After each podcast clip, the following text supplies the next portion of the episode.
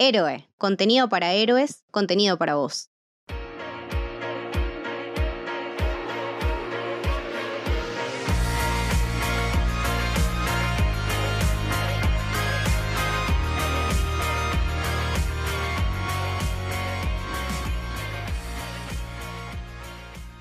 Bienvenidos y bienvenidas al Camino del Héroe.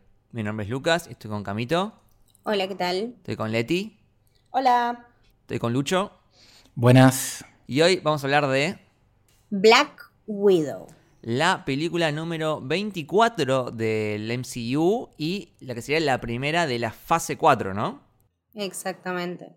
Y volvimos al cine nomás, ¿no? Vamos. Volvimos al cine. Volvimos al cine a ver Marvel, por lo menos. Sí. Yo digo siempre, Marvel se ve en el cine.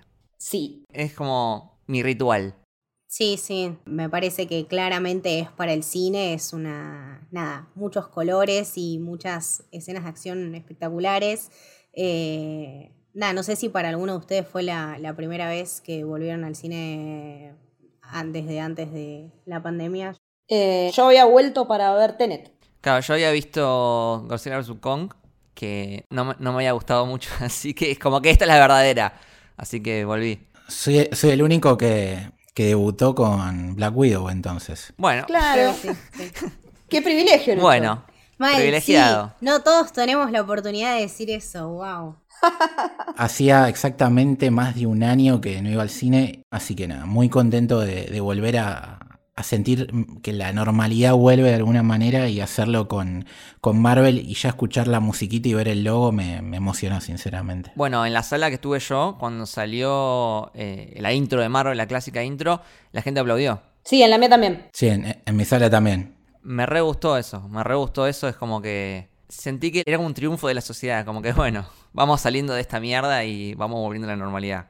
Ahora, volvimos después de dos años sin películas de Marvel, porque la última había sido eh, Spider-Man Far From Home, si no, no me equivoco, Sí. eh, también en julio del 2019. Uh, la puta madre. Un montón. Y quería preguntarles eh, qué les pareció este, este arranque de la fase 4, qué les pareció la película, así en líneas generales.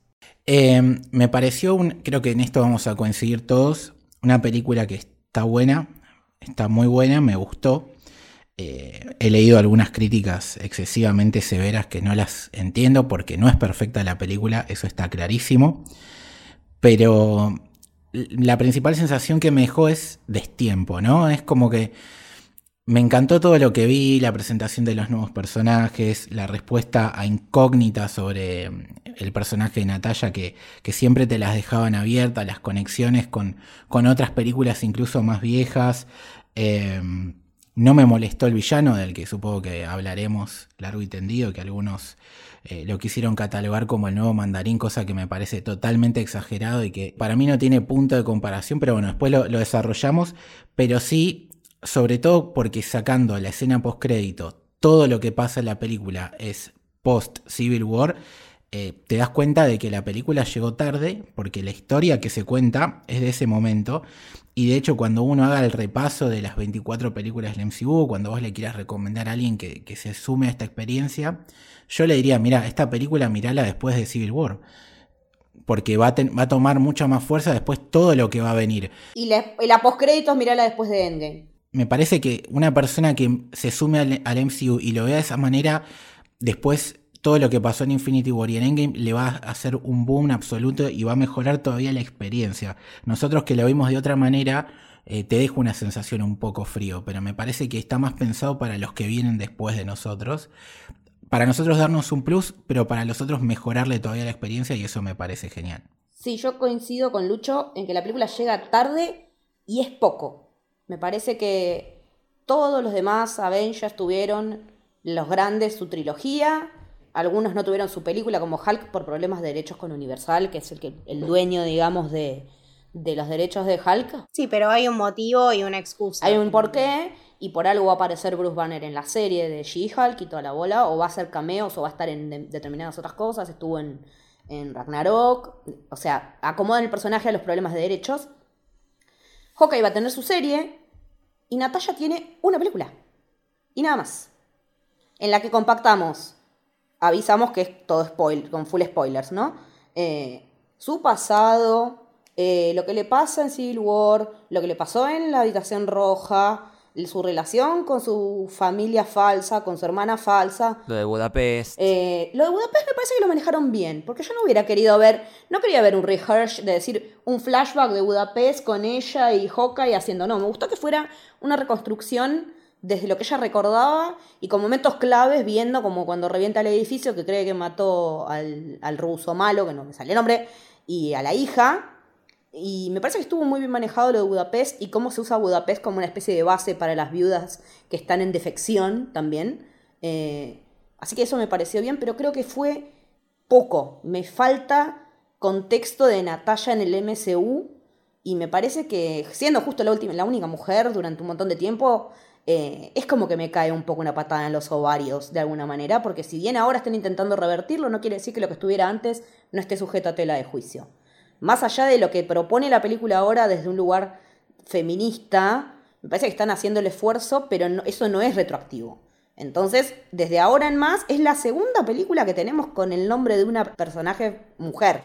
Sí, no, pasa que el problema, yo comparto todo lo que dice Leti, pasa que para mí ir para atrás y arreglarlo ya es imposible, por dos cuestiones. Uno, por lo que pasó con el personaje en Endgame, y dos, porque el problema con el MCU era quienes gobernaban, por así decirlo, y quienes tomaban las decisiones, que no era solamente Kevin Feige, que de hecho tenía las manos atadas. Sí, era el otro, ¿cómo se llamaba? Eh... Sí, es el de, el de Marvel TV. Y que Perlmutter. Perlmutter, ahí está. Que es eh, el responsable, por ejemplo, de que la única película que Marvel anunció y que no salió en los cines, que es Inhumans, que tuvo esa serie nefasta, era una persona que le iba metiendo palitos en las ruedas a Kevin Feige. Entonces, ir para atrás no se puede porque estaba ese problema editorial dentro de Marvel. Y una vez que esa persona la corrieron y Kevin Feige tuvo su libertad, llegó la película Capitana Marvel, ahora tenemos una serie de Wanda, tenemos la película de Black Widow. El tema que cómo corregís tanto para atrás es muy difícil, sobre todo cuando te pasó para adelante lo de Natalia que, que muere en Endgame. Es que también se podía haber programado distinto lo de Endgame. Bueno, pero eso ya eso tiene que ver con, con, los actores también. Yo no sé realmente si ella se fue porque. si la decisión de matar a Natalia fue porque ¿Fue narrativa o fue porque Scarlett dijo, bueno, quiero ir cortándola con esto? Me parece que, no lo sé, me parece que los actores originales medio que se querían correr un poco, o la mayoría, no todos, porque lo vemos... Sí, Rúfalo ni a palos. Rúfalo ni a palos, Thor parece que tampoco, Loki tampoco, pero eh, el resto lo hemos visto que se van un poquito corriendo y quizás quieren hacer otras cosas y me parece que Scarlett, siendo tan joven, aparte, pues tiene 36 años nada más, por ahí dice, bueno, yo esto ya 10 años de mi vida ya la rompí y no quiere quedarse tan, tan pegada al papel, sería lógico. Entonces por ahí eh, no creo que sea una, un error solo de Marvel, sino que es un, compendio de situaciones que, bueno, nos llevaron a, a esto que, como decís vos, no es lo, ideal, no es lo que queremos, pero me parece que no, no había una solución más sencilla o que se pudiera mejorar mucho más. Siempre se puede, pero creo que, que no es que no quisieran, básicamente. Creo que esta película empezó a ser como craneada entre 2017 y 2018, con un guion original que después se vio retocado de Jack Schaefer, quien estuvo a cargo de WandaVision, hizo un laburo alucinante, nos cansamos de hablar en los streams maravillas de WandaVision y en el episodio que le dedicamos. Eh, y Scarlett misma estuvo muy involucrada, incluso ella fue la que le dijeron, bueno, de este pool de directoras, ¿a quién querés? Y ella terminó eligiendo a Kate Shortland. Scarlett eh, estuvo muy, muy, muy encima de todo el proceso, de toda la película. O sea, ahí se demuestra que ella tiene un amor por el personaje. De mi lado, eh, me gustó la película. No es ni en pedo de las mejores. Tiene algunas cositas, pero en general me gustó. Y, me pasa lo que ustedes. O sea, yo hubiese hecho una trilogía. Porque se nota como que hay varios temas de la película que están como todo comprimidos para que entren a esa película cuando podrían haberse hecho varias. Por ejemplo, eh, lo que pasa a mí es con los créditos iniciales, que ya de por sí me pareció raro porque Marvel te pone los créditos, los nombres del director, de los actores, van al final. Eh, acá te lo pusieron al principio y en el medio, como toda la, narrativa, la elipsis del entrenamiento de Black Widow en, en la Red Room y todo eso. Que yo te hubiese hecho una película solo de esa parte de su vida. Claro. Eh, bueno, podemos repasar, como dijimos, Kate Shortland, es directora. Yo la verdad no la conocía mucho. Eh, tiene una película que se llama Lore, que es una que le había gustado a Scarlett. creo que hizo un buen trabajo, normal, o sea, tampoco es que... No es wow, pero está bien, correcto. Eh, para fotografía se inspiró en, por ejemplo, No Country for Old Men, en Thelma y Louise y obviamente Capitán América Winter Soldier. Mucho. Hay mucho de Winter Soldier acá. De hecho, podrías hacer como una especie de, de compilado de películas de espías de, del MCU y puedes poner a, a Winter Soldier y también esta, porque comparten esa, esa estética de las películas de 007, de Misión Imposible, del tema de las máscaras, eh, de las cosas políticas, de las agencias de inteligencia, de las cosas escondidas, que, que la gente que maneja todo desde las sombras, eh, comparten todo eso. Entonces podrías hacer como una especie de, de apartado de espías del MCU. La música es de Lorne Balfe, que eh, tiene muchísimo de películas de acción, muchísimo Mucho. de acción, y entre ellas justamente Misión Imposible. Eh, yo le sentí como la vibra ahí en un momento de la película y dije, esto es Misión Imposible. Sí. Sí, los, los créditos, esos raros, onda noventoso, si bien por un lado no se parecen nada, eso es muy Misión Imposible, que es como una escena inicial fuerte, o también es muy James Bond, de hecho. Y unos créditos, presentación de la película, marcándote el tono de, de la historia, eso es, totalmente, bueno, y ni hablar las persecuciones e incluso la, lo exagerado de algunas escenas de acción también es muy Misión Imposible de, la- de las últimas. Sí. Sí, aparte, Lorne Balfe estuvo laburando muchísimo tiempo con Hans Zimmer como colaborador y es colaborador de películas, o sea, estuvo en muchas películas de Nolan, o sea, en Dark Knight, eh, creo que en Inception también estuvo, así que es un tipo que es como que la- eh, Hans Zimmer tiene muchos eh, como discípulos, porque nada, nosotros no- generalmente nombramos a Rami Djawadi, el que hizo la música de Game of Thrones, de Westworld, pero como que va, la, la escuelita Hans Zimmer va dejando cada vez más gente que hace música muy buena. La casa Zimmer. La casa Zimmer, tal cual. Eh, la historia, como dijo Leti, es de Jack Schaefer, la misma que de WandaVision. Y la persona que hizo el guion y la persona que hizo la fotografía eh, son las mismas que eh, de Agent Carter. Ay, qué buena serie, Jane Carter, chicos, cómo me gusta. Sí. Me parece que la película es acción, acción, acción trepidante. Tiene muchos buenos momentos de diálogos de personajes.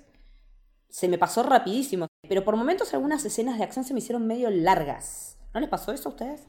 Sí, en particular a mí me gustaron las de acción, pero me gustaron más los momentos en el medio donde interactuaban o, o entre la familia o los momentos de infiltración que creo que lo que más me gustaron, que ahora más adelante hablaremos, pero eh, todos esos plot twists a mí la verdad que me gustan en las películas de espías.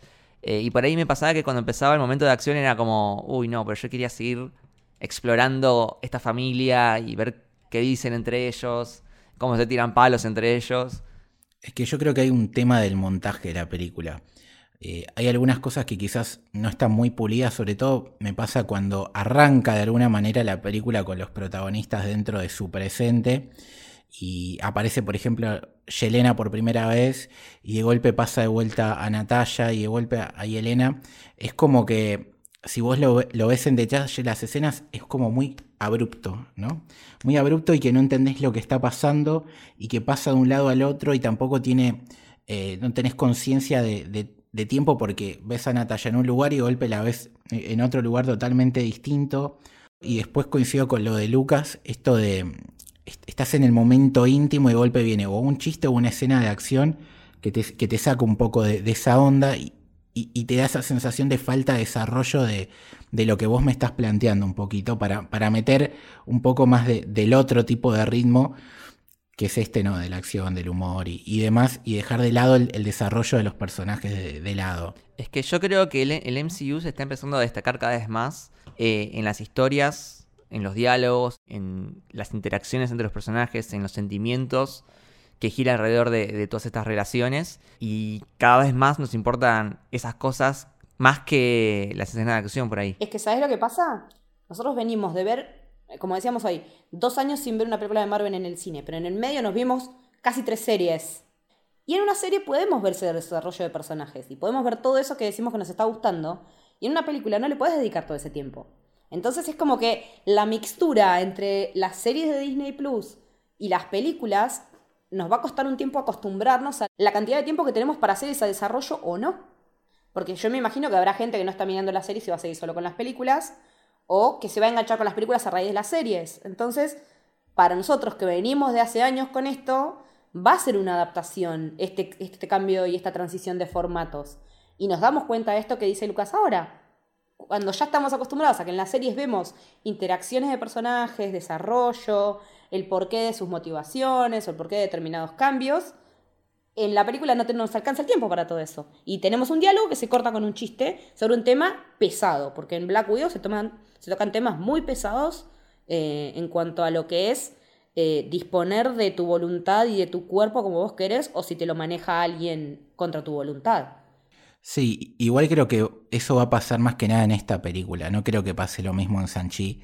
Ni en Sanchi ni en Eternals, o sea. Y me quedo con lo que dijiste vos, Leti, al principio, de que es muy eh, ambiciosa, ¿viste? Porque tenés que arreglar errores del pasado, contar eh, origen de Natalia, eh, Budapest, la Sala Roja, y de paso presentar todos estos personajes que tienen una influencia directa en su historia y también en el futuro, como va a ser el caso de Yelena. Entonces, tenías que hablar tanto que en el medio metiste muchas escenas de acción y por eso te deja esa sensación que dice Lucas. Quizás con Sanchi no, porque ya no tenés todo el tema del pasado, por ejemplo. Es más presentarte el personaje, su mundo y listo el pollo.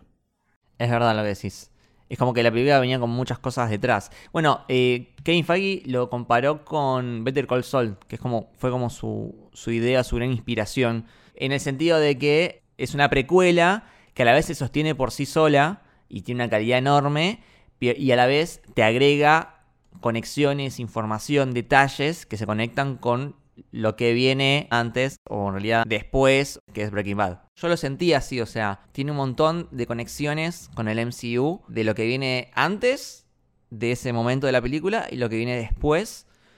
Eh, y eso me encanta. Y, a la vez creo que se sostiene por sí sola porque es una historia. A mí me gustó la historia que me contaron. Eh, me hubiese gustado más que esté la sala roja más presente, como que sentí que la sala roja era re importante para, el personaje de la talla y no, no vimos mucho eso, o sea, vimos los créditos iniciales. Claro, el entrenamiento de una viuda, quiero verlo más en detalle. Yo sé un poco más porque vi Agent Carter y en Agent Carter hay una, no sé si ya eran viudas o proto viudas, pero vos ves un poco de ese entrenamiento, de cómo las tenían, eh, cómo las hacían dormir con eh, esposadas a la cama, el entrenamiento estricto de ballet, que también el tema del ballet, nosotros vemos en Endgame que Natalia tiene las zapatillas de ballet cuando está sola, cuando se reúne con las proyecciones de los demás, que en el costadito se ven las zapatillas de ballet. Yo esperaba un poco de referencia más a eso y, eh, nada, hay una escena en una barra y nada más. Mucho de lo que sabemos lo sabíamos por la visión que tuvo en, en Ultron, pero no, no, no tuvimos mucha más información en esta película sobre la Red Room y me hubiese gustado explorar un poco más ese mundo yo hubiese hecho una película sobre la Red Room. Y después otra queriendo... Eliminar al ruso. Claro. Algo que pensé cuando salí del cine se me ocurrió, no sé qué tanto Marvel se animaría a hacer eso, pero una película que tenga dos líneas temporales, como la serie de Homecoming, que, que vaya y vuelva, cuentes dos narrativas que de alguna forma estén conectadas, hubiese estado bueno también, qué sé yo. Estaría bueno, para variar, sí. Este... Mm, pero, ¿quieren empezar allá a hablar de la película? Dale. Eh, que empieza en 1995, ¿no? Que es muy especial ese año. Porque, primero que nada, eh, son los eventos de Capitana Marvel, pleno auge de Shield. Y también es un detalle que es que es el mismo año en que Thanos se lleva a Gamora, ah. la separa de su familia para entrenarla y convertirla en asesina. Paralelismo a full. Paralelismo a full, sí, sí. Eh, y la tenemos, bueno, a Nat chiquita, que la actriz es la hija de Mila Jovovich. Es igual, es igual, es idéntica, es un calco a la madre. Eh, me encantó la, primera parte de la película. Eh, me dio una sensación muy familiar y la interpretación de, la nena me parece una locura. La fiereza que tiene en la mirada cuando está defendiendo a Elena de chiquita fue como, vamos, Natalia, desde chiquita sos una leona. Sí, igual eh, cabe aclarar que para los que vimos de Americans, esa escena fue, esto es de Americans. Sí, mucho de Americans. ¿Querés contar más o menos de qué va Americans? O sea, la, premisa de la serie es dos eh, operativos eh, de la KGB en plena Guerra Fría una mujer y un varón, los preparan para ser los perfectos americanos e infiltrarse en Estados Unidos para conseguir información de inteligencia. Y ellos son un matrimonio, con un, tienen una empresa de. Una agencia de viajes. Y tienen agencia de viajes de día y de noche eh, llevan a cabo tareas de, de espías, ¿no? Y ellos tienen toda esa fachada de familia americana perfecta y tienen dos hijos. En ese caso, los hijos no saben que ellos son espías. Entonces ellos tienen que mantener su vida de espías escondida tanto de sus hijos como de un vecino que se mudó justo enfrente y es agente del FBI. Entonces, eh, básicamente la serie la va de eso. Entonces estás viendo, o sea, si bien el momento temporal en el que se maneja de Americans son distintos porque de Americans está en plena Guerra Fría desarrollada y acá ya es post eh, caída de la Unión Soviética, eh, como que siguen estando activos, pero es exactamente la misma premisa del el espía perfectamente infiltrado para parecer un yankee promedio que en realidad está laburando para otros intereses. Claro. Y un foreshadowing muy bueno es el pelo de Nat. Sí. Chiquita, ¿no? Que ya de, ya de chiquita se tenía el pelo, referencia a todo el futuro donde ella va constantemente cambiar de pelo. Y es el. Y para mí es una cuestión camaleónica de, de ocultamiento, ¿no? que ya en Endgame, cuando la vemos que no le importa el pelo, es porque ya no es más una viuda, me parece. Claro, sí, sí, sí, totalmente. Ah, y otra cosa que, quería mencionar es el tema de la canción, que es cuando van en el auto, ¿viste? Que se llama American Pie. más? Es muy interesante, es una canción que tiene mucha historia, que habla sobre el día que la música murió por el, accidente del avión en 1959, en el que murieron eh, muchas promesas del rock como eh, Buddy Holly, The Big Bopper y Richie Valens. Qué pérdida. Mm. Sí, se tituló El día que murió la música. Pero aparte, se, también se interpreta la, canción como una especie de, mm, del fin de la inocencia, ¿no? En el caso de la canción, como que se murieron los ídolos de, muchos niños. Y acá también se, terminó esa vida americana que tenía esta familia, ¿no? Sí, esa infancia que tenían esas nenas, se les termina el sueño americano a ellas eh, y tienen que volver a ese lugar al que no quieren volver. Y nada, ese bye bye Miss American Pie le está hablando a una mujer, a una femenina. Entonces, eh, me parece que como que tiene mucho que ver con, con el proceso que ellas dos van a llevar a cabo de ahí en más, cuando vuelvan a estar reinsentadas en el sistema de las viudas y, y es dejar atrás todo ese momento en el que aunque sea un ratito, durante tres años pudieron ser niñas y ser felices. No, peor, en el caso de Elena, va a enfrentarse a la realidad que no conoce. Claro. Ella no tiene ni idea de, lo que le va a pasar. Claro, ella, no, ella no alcanzó a tener entrenamiento, ¿no? No, ella es, ella es muy chiquita. Eh, ahora lo va a empezar a tener. En el caso de Natalia, sí. Ella es consciente de, la situación que, que, le está pasando. Se había enamorado de alguna manera de la mentira que vivía con cierto recelo porque vos la ves como, como juega y que se comporta, que está siempre un poco aislada. Pero en el caso de Elena, no, ella eh, se, comió todo el paquete, se comió todo el, cuento. Su mamá era su mamá. Su mamá era su mamá, su papá era su papá, Natalia era su hermana y no tiene ni idea a dónde la están llevando y es súper traumático. Sí, y ya que estamos, creo que es importante mencionar una de las temáticas, que bueno, ya lo estuvimos hablando, pero me parece re importante y re fuerte, el tema de la trata de blancas, ¿no? Porque a mí me dio escalofríos eh, toda la parte de los créditos. ¡Ah! Tremendo. Donde veías a, las nenas con cara de miedo, encima la forma en que está retratado con este video, como que lo filmaron con filmadora. Sí, con cámara en mano. Las, nenas agarradas del peluche y sin ningún tipo de pertenencia. Me, la verdad que me, afectó muchísimo, como que wow. De parte. Me sorprendí que, que Marvel se haya animado a meter esto es que en realidad a mí todo eso es, lo que me pega de la película es eso, el tema de cómo las mujeres son objetos que se, se secuestran, se eh, preparan para determinado objetivo, se vacían, se manipulan a gusto y piacere. Y también, bueno, nada, haciendo la conexión, hay una escena en The Handmaid's Tale muy parecida de cuando eh, Gilead se pone a, a juntar mujeres y las meten en jaulas, como, como no hace mucho los yanquis metían a los nenes, o siguen metiendo a los nenes. De los inmigrantes. Eh, los inmigrantes en jaulas. Entonces mm, habla de una realidad que no pasó, una realidad que sigue sucediendo y que en el caso de Handmaid's Tale no sucedió, pero es como que te da miedo de que pueda llegar a pasar, porque mm, realmente te das cuenta de cuán desprotegidas estamos, cuán desprotegidos están los niños y siempre en intereses que manejan otros que en general son hombres, ¿no? Sí, y que siempre en realidad la que termina rescatándose somos nosotras eh, por nuestros propios medios, como que creo que eso es lo que más claro queda. Si no nos salvamos nosotras, no nos salva nadie. Y a mí me, me afectó desde mi óptica masculina, igual que Lucas, y sobre todo porque e, esa primera parte, pues después hay otra que sería como la secuela, ¿no? Que después la, hablaremos, porque tiene que ver con una parte importante de la trama, pero estos créditos raros filmados, eh, para mí es totalmente a propósito que sea con, la cámara en mano y demás. Primero porque te da la estética de los 90 a full. Y eso me hizo sentirlo muy real, porque entendíamos dónde estábamos parados en el año, decía, esto tranquilamente podría ser una afirmación de los 90 de alguien que tenía secuestradas nenas, y lo estoy viendo ahora en 2021, entonces fue fuerte, la verdad. Eh, así que nada, o sea, destaco muchísimo eso. Todo ese subtexto de la trata de blancas creo que está, está bien metido en la película. Sí, sí, ya te digo, es lo que más me interesó de la película.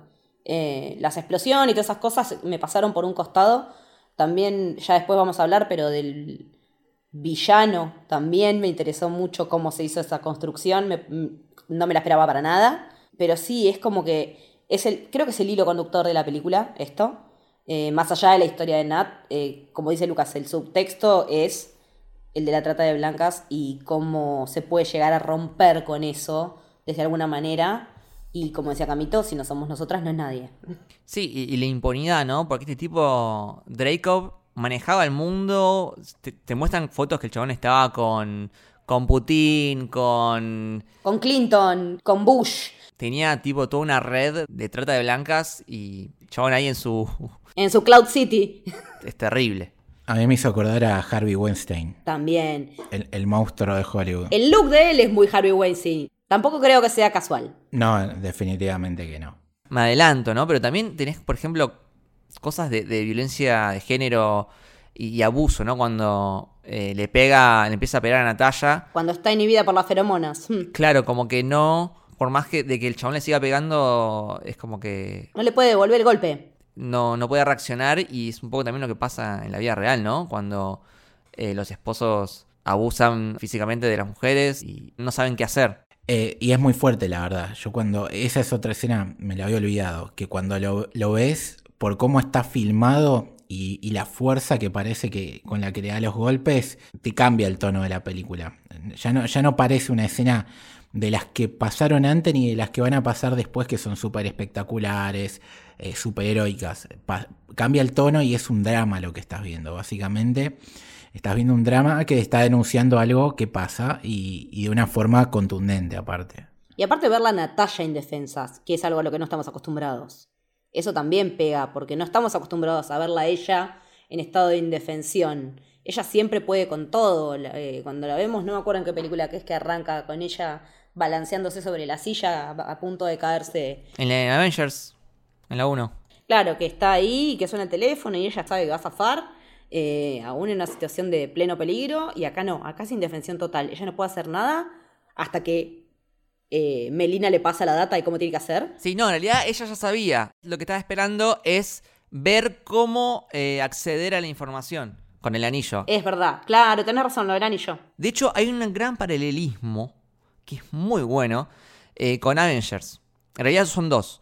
Primero cuando, ¿viste cuando ella habla con Loki? Que le saca charla, le saca charla. Y en un momento Loki le dice algo y ella le dice: Gracias por tu cooperación. Porque ella se muestra vulnerable y Loki como que se ceba y le termina revelando su plan. Y ella dice, ah, listo, gracias. Acá es muy parecido, o sea, le saca charla al otro hasta que el otro le muestra. El gesto de Natalia es el mismo que le hace a Loki. Incluso creo que le vuelve a decir en, esta película, gracias por tu cooperación. Sí, le dijo lo mismo, es un, un callback a eso. Totalmente. Y otro, en la misma escena incluso, es cuando eh, ella habla, empieza a hablar con Loki de, de que ella tiene sus libros en rojo, de que gotean sangre, qué sé yo, y Loki le dice, y sí, obvio, e-, esa sangre no la vas a poder borrar, o no te acordás lo que le hiciste a la hija de Draco. Eso lo escuchamos en Avengers 1. Yo no me acordaba hasta que me dijiste vos hoy, ¿eh? Creo que todos lo olvidamos. En su momento pasó como si nada. Y sí, pasaron casi 10 años en esa película. Y Loki le dice, o no te acordás lo que le hiciste a la hija de Draco. Y cuando hice esa conexión es como, wow, mantuvieron esta historia 10 años. sí. Es buenísimo. Bueno, y otra conexión, eh, ya cuando está Natalia en lo que sería el tráiler ese en Noruega, es eh, que ella está viendo una película de 007 que se llama Moonraker, que es muy interesante porque en esa película eh, hay una escena tipo eh, caída libre con paracaídas, que obviamente lo tuvimos también acá en el final, y otra que es muy buena, que es que básicamente en esa película hay una base secreta en el cielo, arriba de la Tierra. O sea, idéntico a, a lo que vimos en Black Widow en ese sentido. Era un tremendo spoiler. Era un tremendo, sí, un foreshadowing muy bien puesto. Sí. Y, y acá también vemos un personaje que aparece poquito, pero a mí me gustó, que es el de Rick, que el actor es el mismo que el de Handmaid's Tale, casa de Luke. Claro, eso, eh, Otifa Bengle, que es el esposo de June en The Handmaid's Tale. Y acá lo vemos en todo su esplendor con su acento británico hermoso. Es el único hombre en la película que, que no es un pelotudo. Que no, es un, que no es un hijo de puta o no es un pelotudo. O sea, las opciones de la película son hijo de puta, pelotudo y este, y este que es copado. Me gustó mucho esta amistad que tiene con, con Natalia. Y que dormía siempre, ¿no? Fue como, Sí. what the fuck, te tiene a dormir en cualquier lado. Qué suerte que tenés, amigo. Eh, bueno, el personaje de Rick Mason en, en los cómics es hijo de otro personaje que ya vimos en el MCU, que es el Tinkerer, Ah, el de Spider-Man 1. el de Spider-Man 1. No sé si habrá una relación directa, pero bueno, hay una conexión entre comillas que el Tinkerer lo ayudaba con la tecnología al buitre y acá eh, el hijo, entre comillas, facilita cosas a, a Natalia. Muy buena, no, no sabía esa. Muy buena. No sé si habrá una conexión, pero bueno, en los cómics la, la hay, existe básicamente. Bueno, de ahí recibe las ampollas y ahí vamos a Budapest. La famosa Budapest. Y acá hay varias cosas para charlar. En primer lugar, Yelena. ¿Estamos todos enamorados de Yelena y amamos a Florence Pugh en el MCU y queremos que no se vaya nunca? Sí, Me encantó. Para mí se robó la película, ¿eh? Incluso creo que más que Scarlett. Sí, pero por lejos. O sea, lo que más me gustó de la película fue ella a nivel actoral. Qué bien elegida. Qué bien elegida. Perfecto, perfecto cast. Igual yo creo que a Florence le tirás con cualquier papel y te lo va a hacer maravilloso. Chicos, vean Midsommar, por favor. Si quieren ver a, a Florence Pugh en su máximo esplendor, Midsommar. Y aparte, véanla en una miniserie que se llama The Little Drummer Girl. Es excelente. Una miniserie que creo es de 2018. Solamente seis episodios. Y está dirigida ni nada más ni nada menos que por Park Chan-wook. Eh, trabaja Alexander Skarsgård también. Es muy, muy, muy buena miniserie. De mis preferidas de 2018. Así que Florence la recontra rompe ahí también. Yo la conocí ahí, de hecho. Y, y fue como, esta piba, loco. Tiene una potencia, tiene un carisma, puede hacer lo que quiera. Y la empecé a ver después en más lados y, realmente me enamoré de su, de su actuación y de ella porque es una bombona total. Si quieren ver más de Florence, vayan a ver Fighting with My Family. Ahí ven una Yelena Loa 2.0, mano a mano, hace wrestling, está La Roca, está Lena Headey, está Nick Frost, está todo el mundo, eh, está Vince Vaughn, peliculón absoluto, donde ahí ya se, para mí, ahí Marvel vio esa película que se la banca mano a mano, que pelea, que tiene carisma, que tiene rebeldía. Nada, dijeron, por favor, vení para acá, sumate a nuestra familia. Así que vean la película que hizo que Florence Pugh hoy sea la nueva Black Widow. Y después de, de este reencuentro, tenemos una persecución por las calles de Budapest que me hizo acordar mucho a una persecución en Terminator 2, la que está con el camión. Sí, sí. De hecho, bueno, Taskmaster tiene una cosa de Terminator, ¿no? Muy de imparable. Es casi un robot, es casi un robot. Sí, ¿qué les parece a ustedes el, el villano? Al principio fue como, what the fuck is this? O sea, no entendía qué era. Conocía solamente al personaje por nombre. Yo pensé que era un robot. Pero cuando vi que le enchufaban algo atrás, medio Matrix, dije, "Mm, esto es... Por ahí sea una persona modificada, por ahí no, pero como era tan imparable, tan relentless, Y no hablaba. no hablaba y tan enfocada en la misión. No me- Cuando ella dice, no me busca, me busca algo y se da cuenta que está buscando las ampollas que le mandó Yelena, me parece como que acá hay algo más. Alguien lo programó para que esta sea su misión. Es alguien que está programado. Y esto previo a que sepamos a que las vidas se podían programar, ¿no? Eh, esa escena, la verdad que me, me, tuvo al borde del asiento. No como otras que vienen después que se me hicieron eternas y de chicle. Pero esta me gustó mucho cómo está hecha. Con un poco de, también me pasa en general en la película que se pierde un poco el verosímil de que Natalia cae de 10 pisos y no le pasa un carajo y la otra viuda cae y ya está toda hecha cajeta contra el suelo, pero al margen. En esa escena me parece que está muy bien resuelto y, y al desarrollo del personaje y cuando dijeron que eso de que copia las técnicas de todas las personas contra las que peleó. Sí, no solo que luchó, sino que también estudia imágenes. Por ejemplo, hay una escena donde está viendo una pelea entre Black Panther y Hawkeye de Civil War y Taskmaster en ese momento no estaba.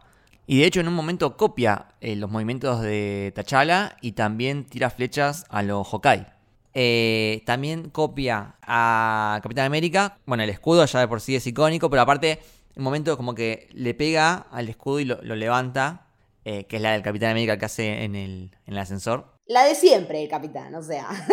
y una más, es muy difícil de ver porque es muy rápida, pero hace la, jugada del Winter Soldier. De cuchillo, sí. Que revolea el cuchillo, se lo cambia de mano. La de Arya Stark.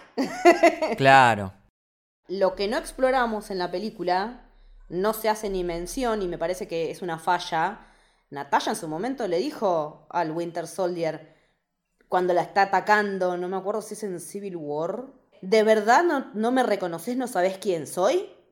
Entonces como que esa unión quedó recontra dejada en la nada. Por eso digo que tendría que haber sido una trilogía. Con una película puedes explorar su pasado con Winter Soldier, en otra puedes explorar lo que pasó en Budapest con Hawkeye, en otra lo que es la Red Room, en otra lo que es su familia, y ahí puedes desarrollar bien todo el pasado de Natalia.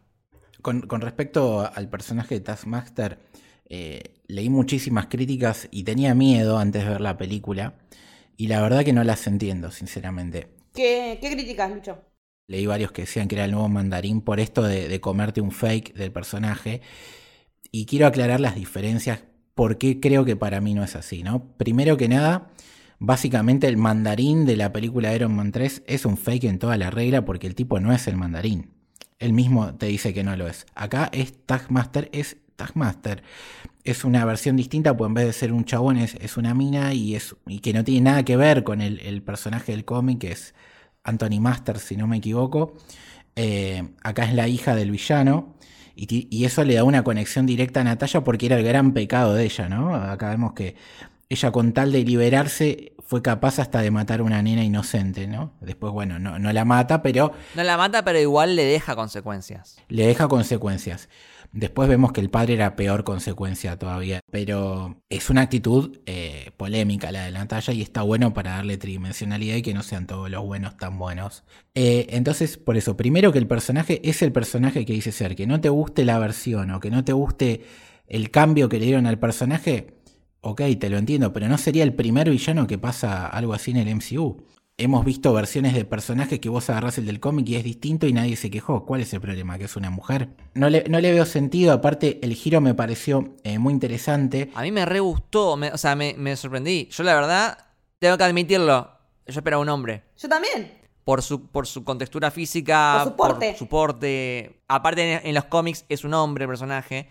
Y cuando apareció eh, la hija, me re gustó ese giro. Me pareció que estaba muy bien hecho, muy bien planteado. Muy buen plot twist. Tenía lógica. Y aparte, no es villano, porque creo que el villano es Draco. Es como una herramienta. Exacto. Es el Winter es un Winter Soldier.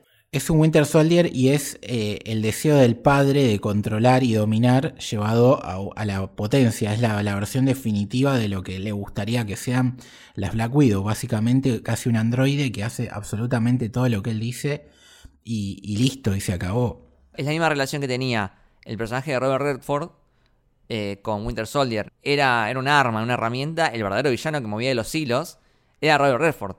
Sí, y por otro lado, déjame destacar primero que eh, la, actriz que lo lleva a cabo es Olga Kurilenko, que es otra relación con James Bond porque ella fue una chica Bond en Quantum Solas.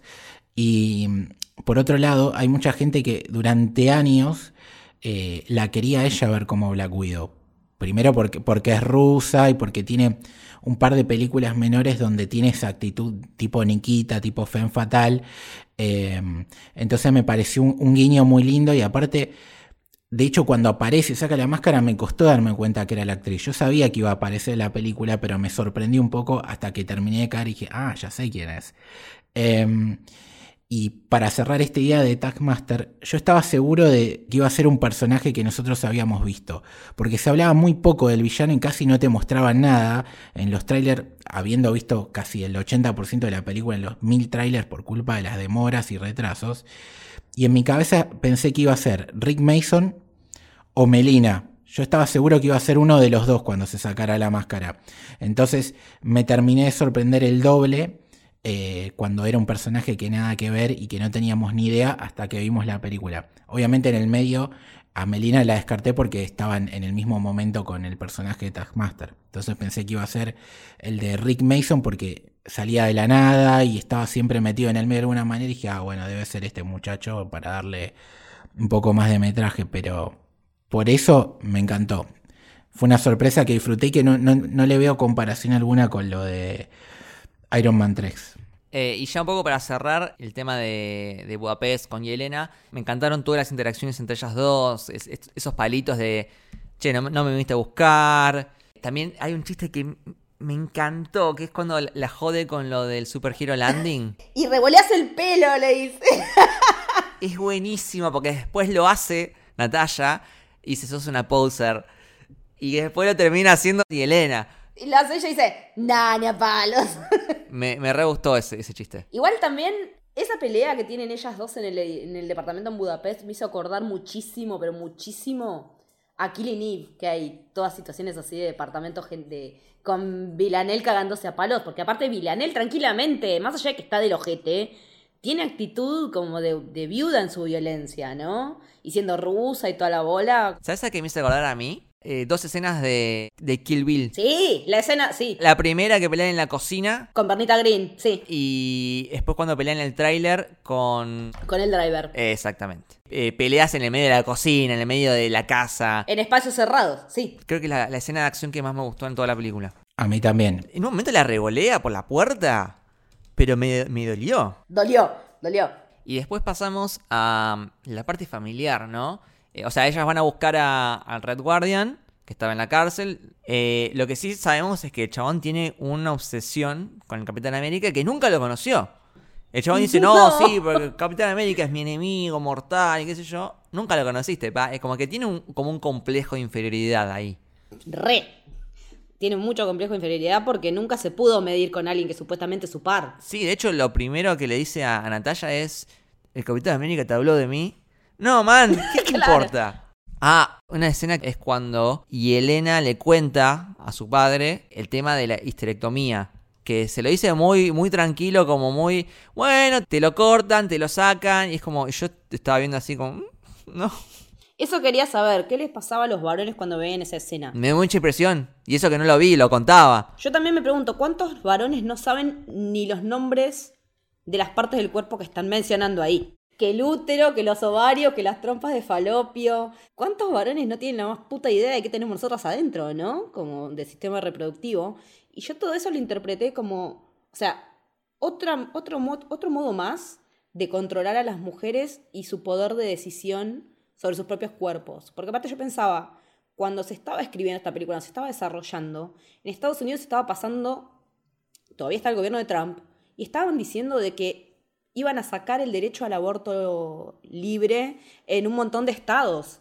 Entonces tiene que ver con eso también. Está diciendo, los varones están decidiendo sobre el cuerpo de estas mujeres. Les están sacando la capacidad de elegir si van a ser madres o no. Nosotros sabemos que Natalia quiere ser madre y no puede. Y mientras tanto, lo están contando y el Red Guardian tirando chistes pelotudos. Esa escena lo expone, me parece, al Red Guardian. Porque el chabón pregunta eso y, y, Elena le dice, ah, bueno, está bien, te cuento lo que me hicieron. Y le empieza a contar y el chabón se queda como, bueno, está bien, no pregunto más. Como admitiendo que es un pelotudo, ¿no? Sí, y que yo creo que esa escena le habla más a los varones que a nosotras.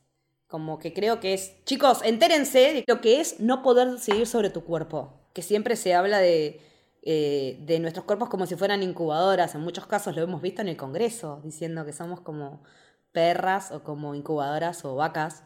Eh, lo vimos acá cuando estaba debatiendo el aborto directamente a diputados y diputadas refiriéndose a nosotros como solamente cachos de carne que pueden llevar un bebé preciado adentro.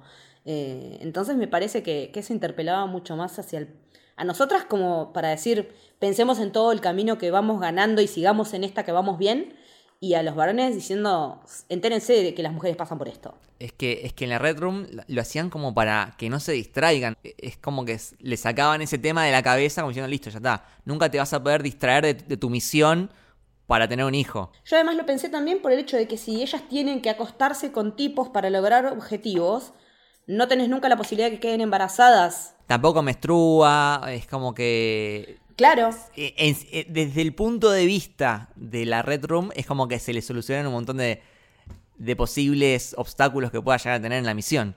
Claro, a ver, si, si para conseguir un trabajo a veces, muchas veces te dicen, tenés pensado tener chicos, como para saber si te contratan o no, imagínate si, te, si están decidiendo directamente, dice, ya está, cortamos el problema, las vaciamos y listo. Sí, aparte eh, combina con lo que la fatica y criticada escena de, de, Ultron, ¿no? Es que me parece exacto, que es una respuesta a esa escena. Eh, dialoga directamente con esa escena en la que Nat se autodenomina monstruo por no poder ser madre. Y en realidad es otro el que te hizo esto, amiga. Vos no pudiste decidir nada acá. Y no sos menos mujer por no poder tener hijos. ¿No sentís que la mejora esa escena?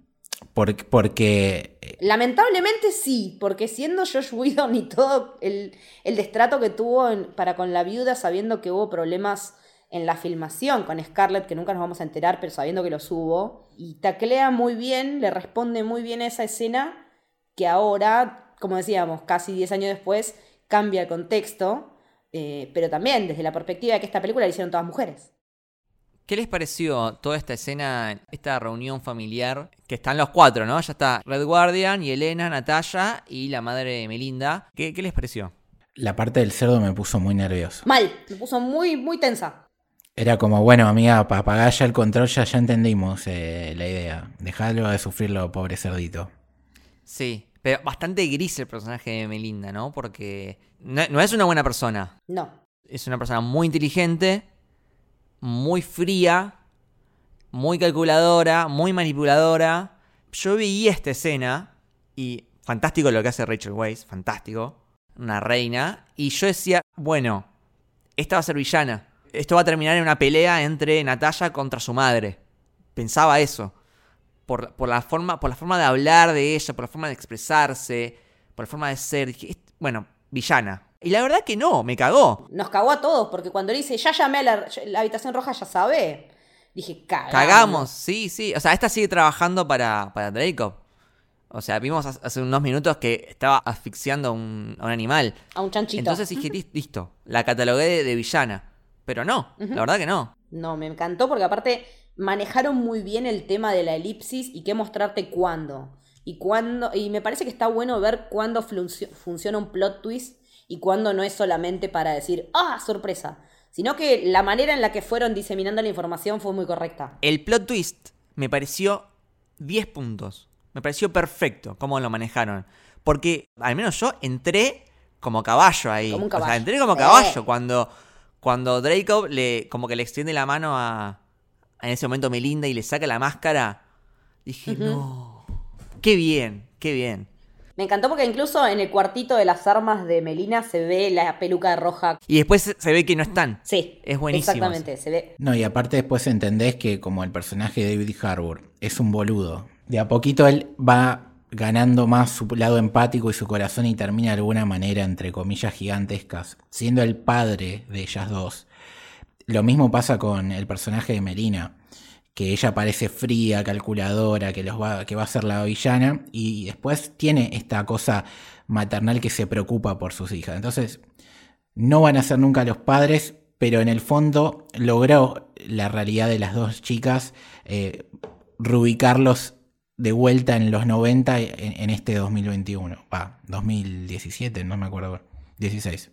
Igual, no sé si les parece que cómo encararon el personaje de Red Guardian es demasiado Hopper. Sí. Sí, es básicamente David Harbour con un disfraz, no me dice nada.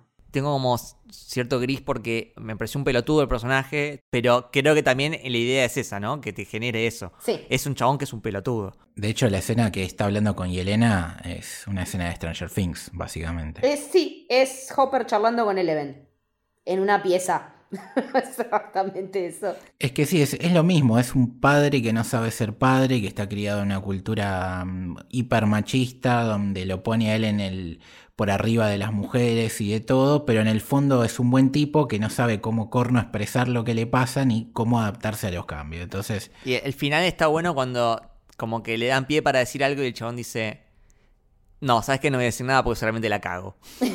que es lo que siempre le pasaba, siempre que había un momento lindo el chabón decía algo y lo arruinaba, ¿no? Al final se, se quedó callado. Es que tenemos que hacer ejercicio del silencio cada vez que podamos. Como dice Bob Burnham, ¿no? Aprender a cerrar el orto. Aprender a cerrar el orto aunque sea por un minuto. Una gran lección que nos dejó Inside. Este, y bueno, después tenemos toda la, toda la parte del Red Room que a mí me gustó mucho. Bueno, toda la charla de, de Natalia con Draco, ya un poco que la hablamos, que me pareció muy bien, muy bien hecha, de cortarse el nervio. Para dejar de sentir ese olor y poder recagarlo bien a trompadas. Y tenemos eh, una parte que me parece que es- eh, tiene mucho peso, que es cuando empiezan a ver todas las Black Widows en el mapa. en el mapa y sus caras también, ¿no? Eso me parece, eso fue lo que más me pegó de la película. Eso fue eh, un fue una piña en el estómago, porque sentí realmente que estaba viendo un récord de mujeres desaparecidas, de mujeres asesinadas eh, por femicidios. Eh, realmente fue como un golpe, porque realmente sabes qué pasa. Porque tienen las caras. Ves las caras, ves las caras, y que son una bocha, y son una Y bocha. cada puntito en ese mapa tiene una historia atrás. Tiene una historia de sufrimiento. Sí, son todas chicas robadas, porque son todas chicas robadas. No, no es que las mamás las dieron en pago como les quieren hacer creer o qué sé yo. O por ahí no sé, yo por lo que entendí la madre de Natalia les- como que se la compraron y después la madre se arrepintió y siguió buscándola. Eh, sí, yo entendí eso. Que es otro arco que para mí es re interesante. Y yo me hubiese gustado ver más en profundidad ese arco. Son como muchas historias, son como 3, 4 historias en la misma película. Bien que pudieron comprimirlas todas en una sola y le quedó algo bastante bien. Pero sigo pensando que hubiese estado bueno tener más películas. Pero bueno. Sí, pero eh, nada, te hace pensar en los chicos desaparecidos de acá, de hijos de papá desaparecidos, ¿no? Sí. O los tantos chicos que todavía, los tantos chicos que todavía no saben que son hijos de quién, porque fueron apropiados. las fotos en blanco y negro de las caras, el tema de la identidad, eh, el tema que sean tantos. Nada, es, es- es muy fuerte esa escena.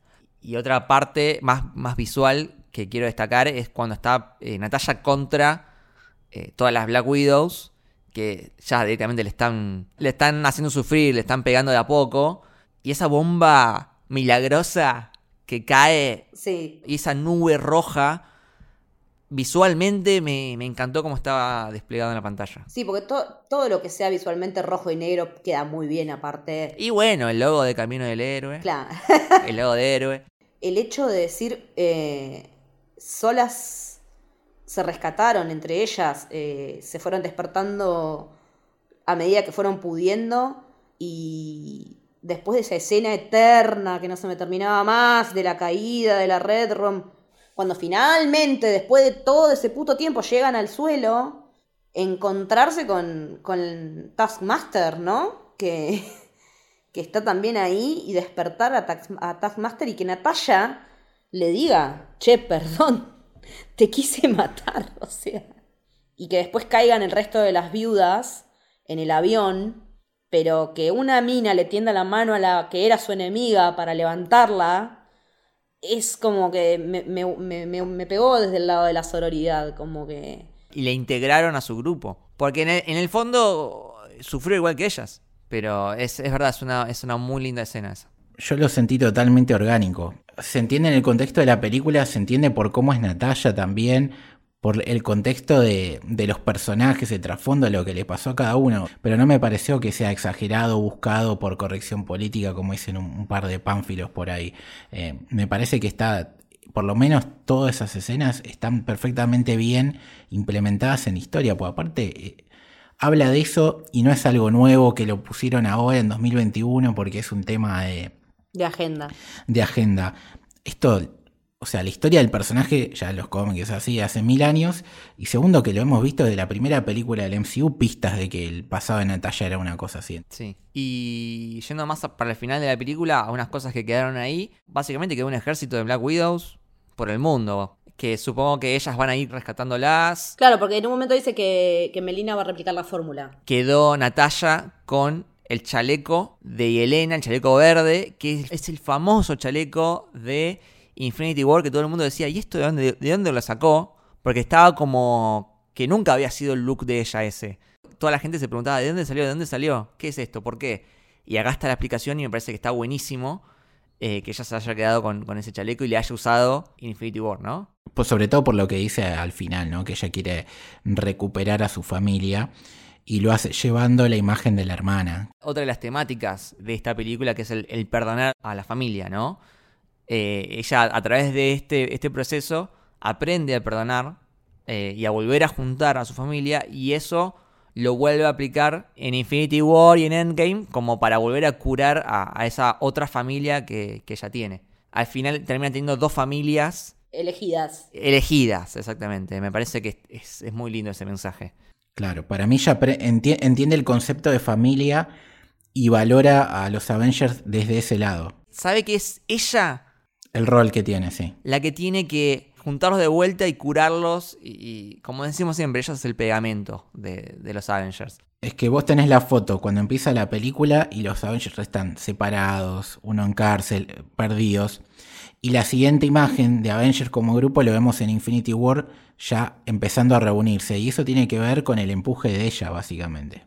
Que ella toma la decisión en esta película luego de reencontrarse con su familia original. Otra conexión que hice, que vuelve a hablar con Endgame, y que creo que mejora Endgame, es que ella decide quedarse atrás. Ella, tipo, vayan ustedes, yo me quedo acá, que viene, venía creo Shield, yo me quedo acá. Me hace acordar un poco a la situación en Bormir, ¿no? Tipo, sigan ustedes, yo me sacrifico. Es lo que ella piensa que es su rol. Se siente bien sacrificándose por los demás. Entonces, viendo esta película, entendés por qué en Endgame fue ella la que dijo, no, deja, voy yo y fue ella. Es que yo creo que ella entiende que a, a las personas que ama puede dar todo eh, por ellas hasta el punto de que le es más fácil dar su vida que soportar ver perderlo a alguno de ellos. Entonces, eso queda clarísimo acá y se termina de justificar en Endgame. Sí, es que son su familia y vos por la familia lo das todo. Por ahí pasaba con, con otros Avengers que como que ya tenían su familia. Y para Natalia, los Avengers son su familia. Entonces, por eso elige sacrificarse. Porque va a ser todo por el bien de ellos. Así que me parece que en ese sentido mejora muchísimo a Endgame. ¿Y la, y la escena postcrédito? Y la escena post créditos, que sigue mejorando Endgame, que es que siempre la- nuestra queja fue, che, no hubo un funeral como lo hubo para Tony, no hubo un funeral para Natalia. Capaz no un funeral porque creo que Natalia no hubiese querido ella un funeral, porque es una persona muy reservada, muy privada, pero sí al menos un momento de Un memorial. un algo. memoria, despedida, eh, que acá lo tuvimos con Yelena. Entonces, por más de que haya sido muy simple, que haya sido tirarle flores en, en la tumba, creo que eh, al menos me dio un poco más eso que necesitaba, ese cierre que necesitaba. Por eso creo que también la película, si bien nosotros decimos que tendría que estar entre Civil War e Infinity War, también funciona después de Endgame. Porque si lo último que ves de Natalia es lo que ves en Endgame, es una poronga. Ahora, con esto, está bien el final de Natalia. Yo lo que haría es poner esta escena postcrédito en Endgame. Pero en el contexto pasa que tampoco, también en ese momento no sabíamos quién era Val. Claro. Bueno, hablemos de Val. Eso. Se cumplió lo, lo que decía todo el mundo. Val estaba programada para salir primero en Black Widow. Sí. Que de alguna forma quedó mejor ahora. Te explican quién es y más o menos qué está buscando en Falcon and Winter Soldier. Entonces acá nosotros ya sabemos quién es. Si hubiese sido al revés, hubiese sido medio raro, tipo, ¿quién es esta? Sí. ¿Cómo presentabas a Val en ese contexto? Me parece que hubiera sido una escena post completamente distinta. Diciendo, yo soy Valentina, la la la la la la, y bla bla bla bla. Y no, y ahora me parece que hubo como. Hubo un reshoot ahí, creo. Sí, no, la diferencia es en Falcon, US Agent no la conoce a Val y ella se presenta y dice quién es y qué busca. Y acá, como que ya, ya tiene una relación. Ya está Laura, ya la reclutó, sí. Y hasta le pide un aumento y todo. Y el momento final es tremendo cuando le, le muestra la foto de, bueno, tu próximo objetivo, Chao. Hawkeye. ¿Cómo no hicimos esa asociación antes? No, y aparte confirma los rumores barra filtraciones de que eh, efectivamente ella sa- sale en la serie.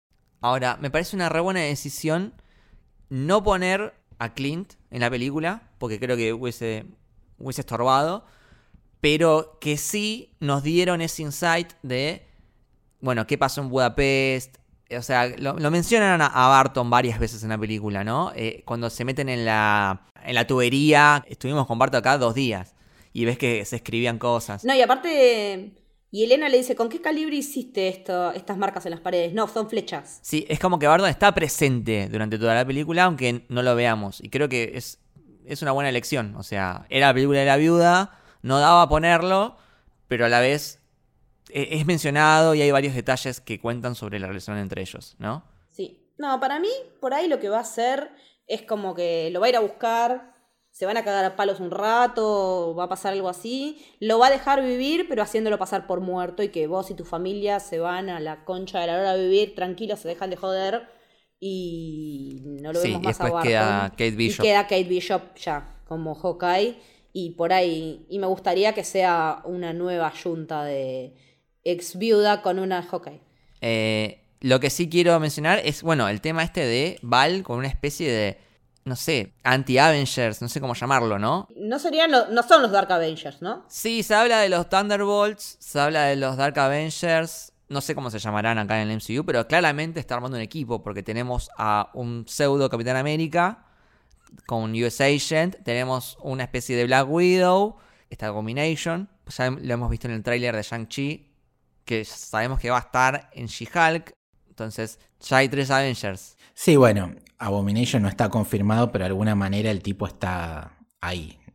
Puede ser por ella, o puede ser por Ross, o puede ser por otra cosa. Pero podría ser. eh, si son un grupo similar a los Avengers, serían más los Dark Avengers que eh, los Thunderbolt.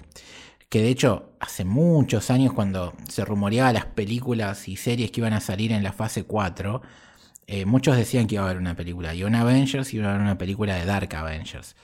Eh, y fueron de todo lo que se dijo, pues se hablaba de la serie de Riri Williams y demás.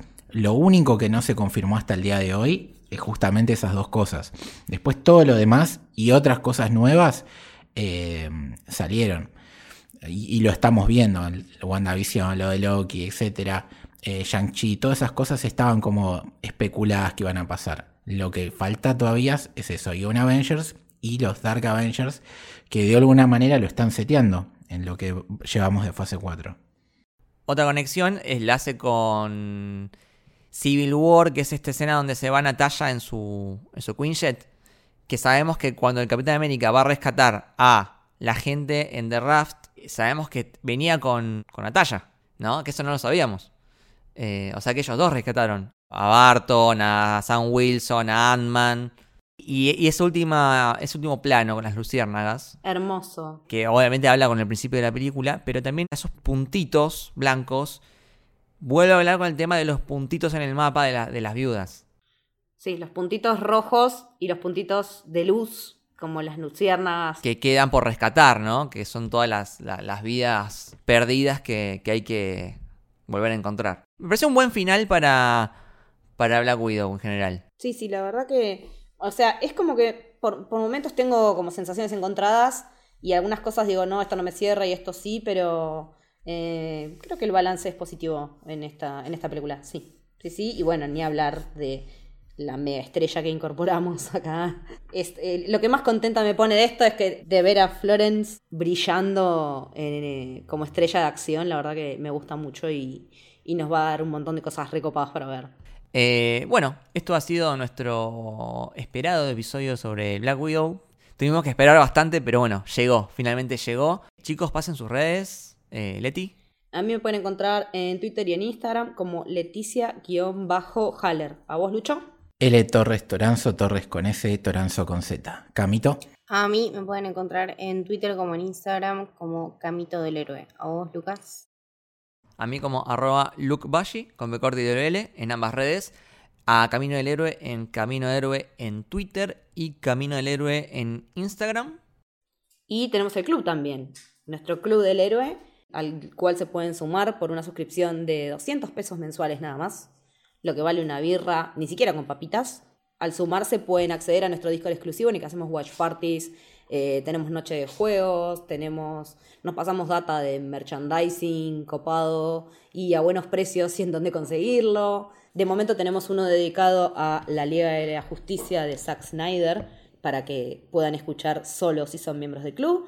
La pasamos muy bien, hay gente muy copada, es una comunidad hermosa que crece y crece cada día más. Así que si tienen ganas y si pueden, sobre todo, nos ayudan un montón a seguir produciendo contenidos como el podcast que estrenamos hace poquito, El Camino del Samurái, conducido por Mili, que se dedica a hablar de anime. Eh, ya tiene un primer episodio dedicado a Demon Slayer.